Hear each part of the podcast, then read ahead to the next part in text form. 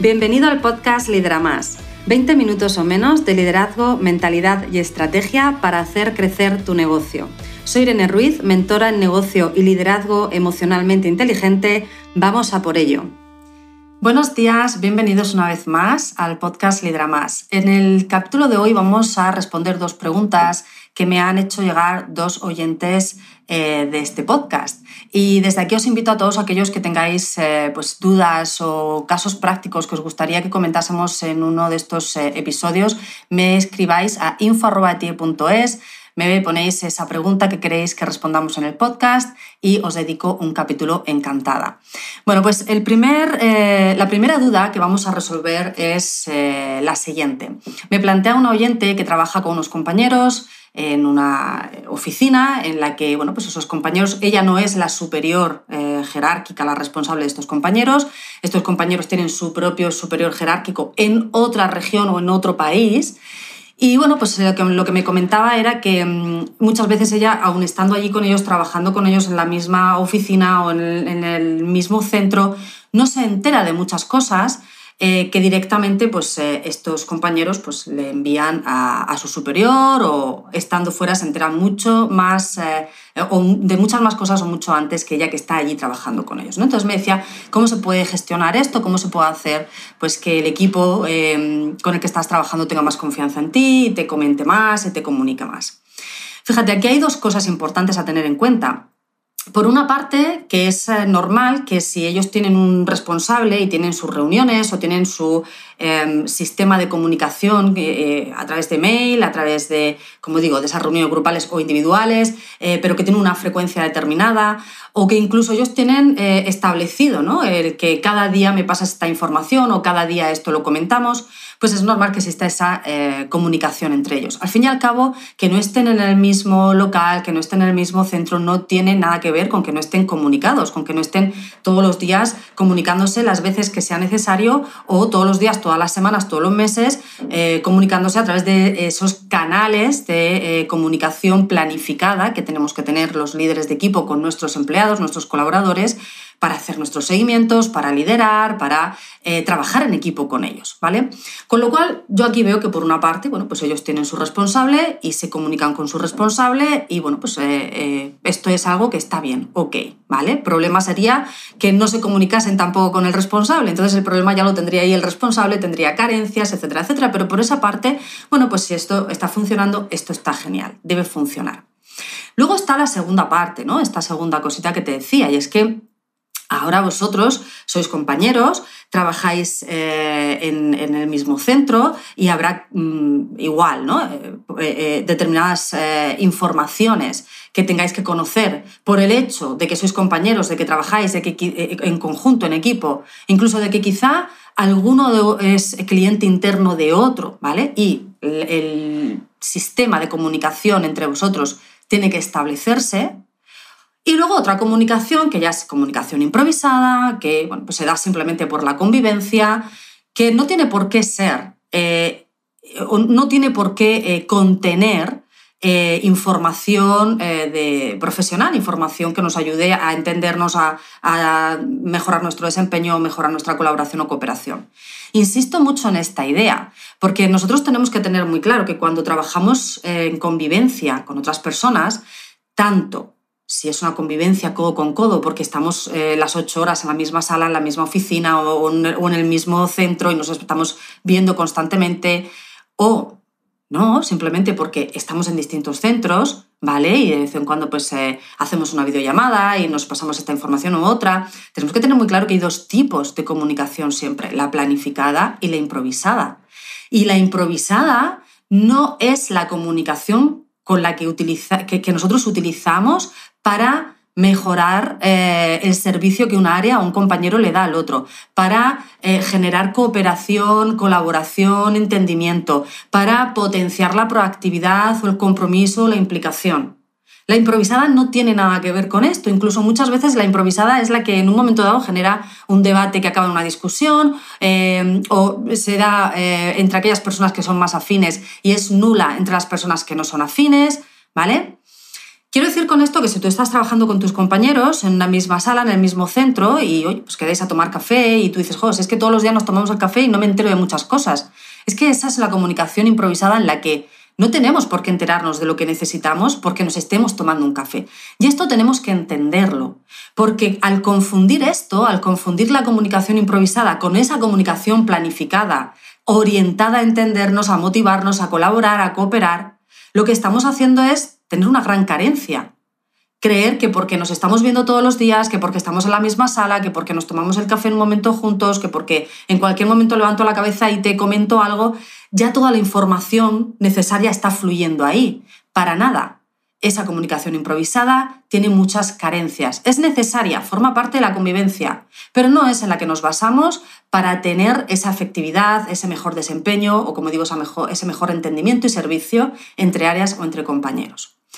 Por lo tanto, si lo que tú notas eh, es esa carencia de, ostras, es que trabajo con mis compañeros en, mi misma, en la misma sala o en el mismo centro y determinada información que me tendría que llegar para mi desempeño, eh, para que yo pueda pues, eh, o dar un mejor servicio o para que yo pueda poner en marcha determinados protocolos o procedimientos, no me llega. Lo que yo percibo aquí es que hay una carencia de sistema de comunicación eficiente. Es decir, que no es tanto esperar a que los compañeros decidan compartir contigo, como planificar cuándo nos vamos a sentar nosotros, los que estamos aquí conviviendo, para comentar aquello que necesitamos comentar. Para que si a mí me hace falta saber de ti, de tu área de, o de eh, tu día a día, cómo está yendo este informe o cuándo lo voy a tener o qué ha dicho este cliente porque a partir de ahí yo hago A o hago B, cuando nos vamos a sentar para hablar de esto y que a mí no me falte esta información. Y esto es independiente, como digo, de ese café que nos tomamos o es independiente de que al estar en la misma sala en un momento dado pues te comento algo o ahora que me acuerdo te llamo y te digo. Esto es planificar la comunicación para favorecer esa cooperación, esa colaboración, el entendimiento mutuo y el desempeño de todas las partes. ¿Vale? Por lo tanto, yo te diría que en este caso te plantees primero cuál es la carencia de comunicación que sientes que hay, qué necesitas, qué información necesitas que te llegue de esos compañeros que no te está llegando.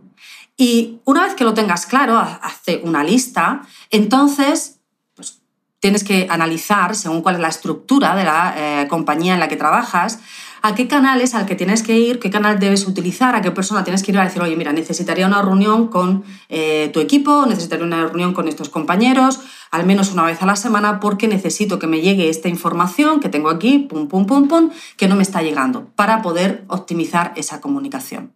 ¿Sí? Esa sería la idea. Pero importante distinguir entre estamos juntos y hablamos mm, de, improvisadamente de lo que va saliendo y bien, comunicación para la convivencia, a estamos aquí, pero yo necesito determinada información, no me está llegando, veo que, ese canal de comunicación no está creado o no está bien trabajado o necesita optimizarse eh, o mejorarse.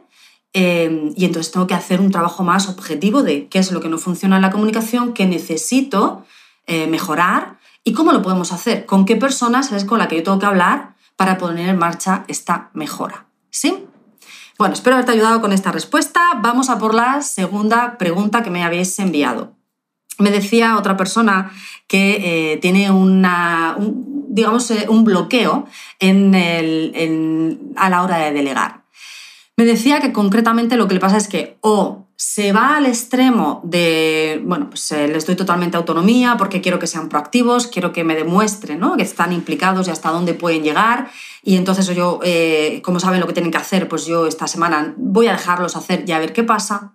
Y cuando ve que esto no funciona y que entonces no eh, pues se consiguen objetivos o empiezan a haber incidencias o malentendidos, se va al otro extremo, decir, bueno, pues esta semana esto no me va a pasar y estoy constantemente encima de ellos. Eh, les digo lo que tienen que hacer, les eh, analizo cada media hora cómo va esto, cómo va lo otro, pregunto y al final, pues en este punto me doy cuenta que al final también se agotan, se agobian, incluso empeoro yo la relación con ellos. alguno de ellos que eh, bueno, pues ha tenido más confianza. En un momento le ha dicho, estas, estas semanas que estás eh, generándonos cierto agobio, se ha comentado y demás. ¿vale?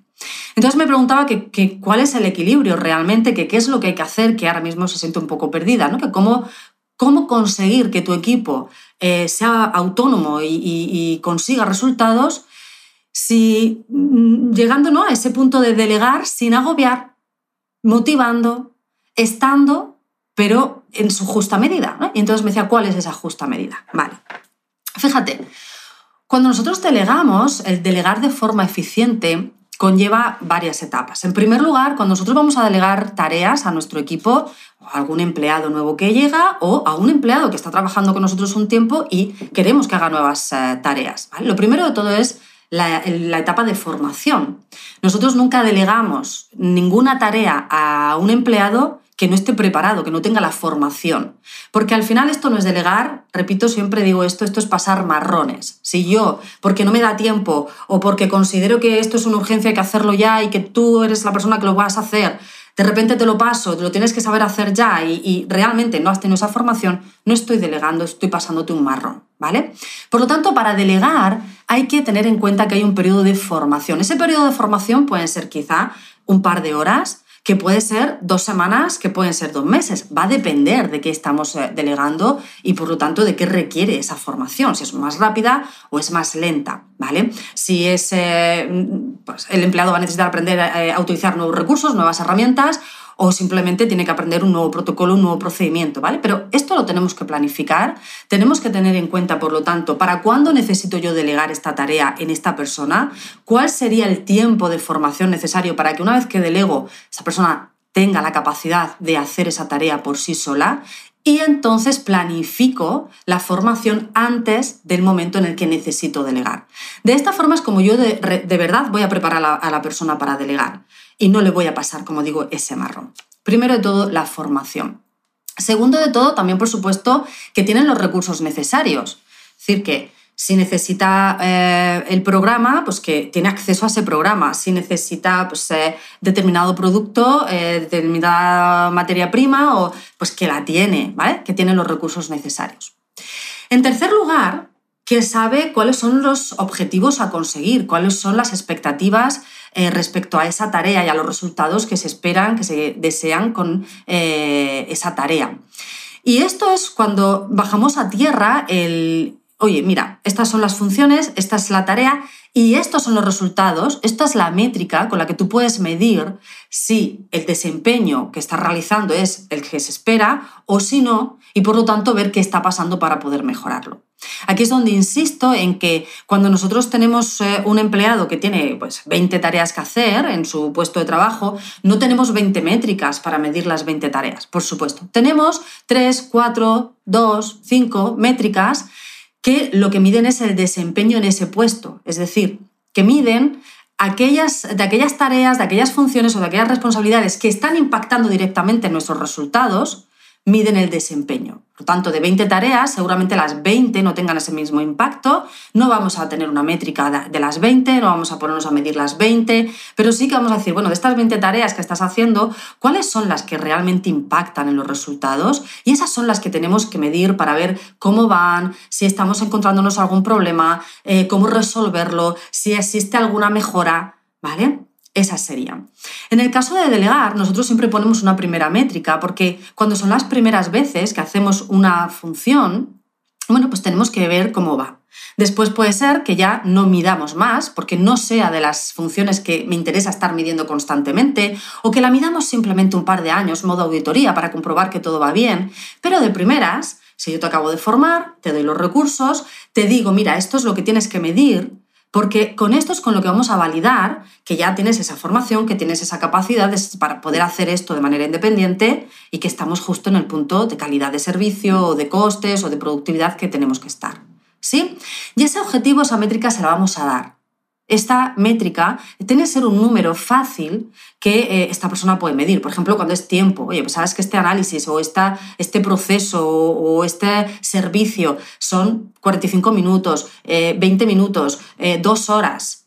Y los costes, el precio, etcétera, etcétera, depende de este tiempo, pues uno de los focos el que vamos a poner en la formación y por lo tanto luego en el desempeño es cumplir con ese tiempo. Entonces, por ejemplo, pueden medir esto y es fácil que ellos puedan medir ese tiempo, ¿verdad? Y puedan recogerlo en un registro que nosotros le damos para que puedan medir.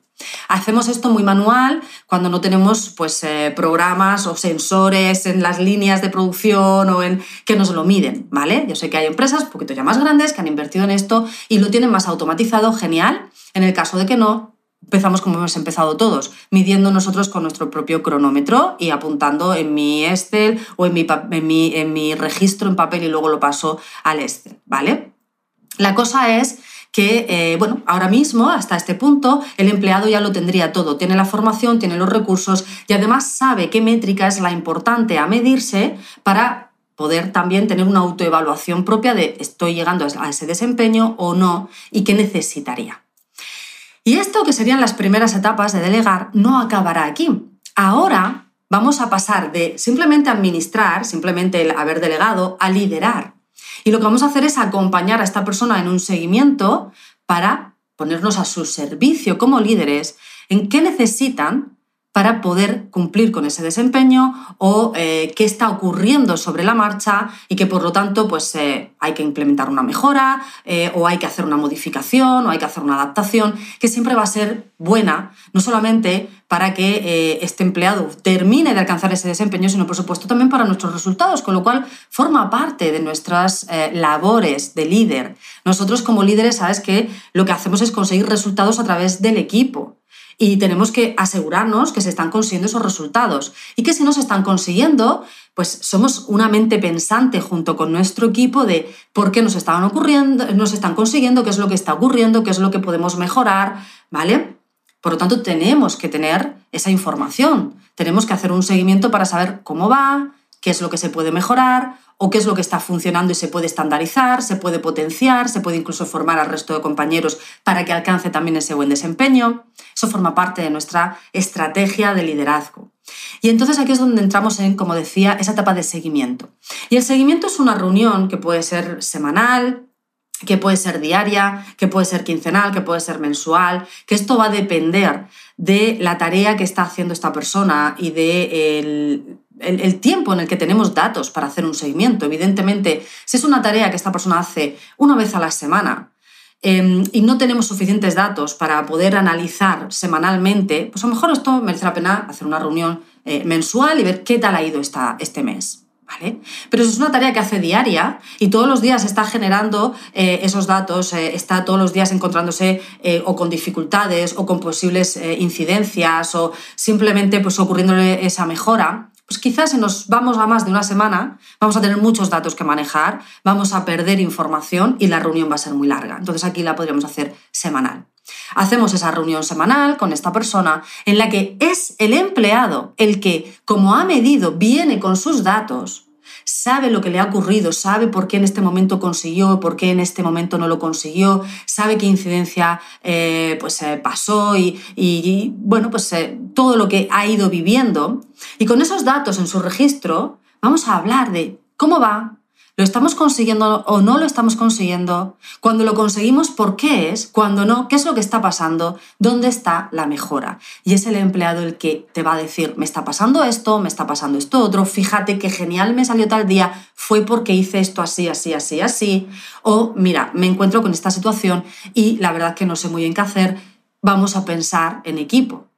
Pero es aquí donde tú te pones, como digo, como líder al servicio del empleado para que te cuente si lo está consiguiendo o no, para que actives tú como líder su proactividad y ese empleado pueda proponer ideas para mejorar eh, su desempeño o la calidad eh, con la que está realizando la tarea, ¿vale? Y para que en un momento dado que ese empleado se bloquea, se estresa, eh, se agobia, tiene un malentendido con compañeros que no está saliendo resolver, tú puedas dar ese apoyo y puedas ayudarle a resolver estas situaciones. Como líder que eres, muchas veces podrás eh, tomar decisiones que ellos no, por tu puesto, o eh, en un momento dado podrás eh, priorizar tareas que ellos en un momento dado no son capaces de priorizar y eres tú quien tiene esa, esa capacidad. Y es en estas reuniones donde te vas a dar cuenta de que existen estas necesidades y las vas a poner en marcha.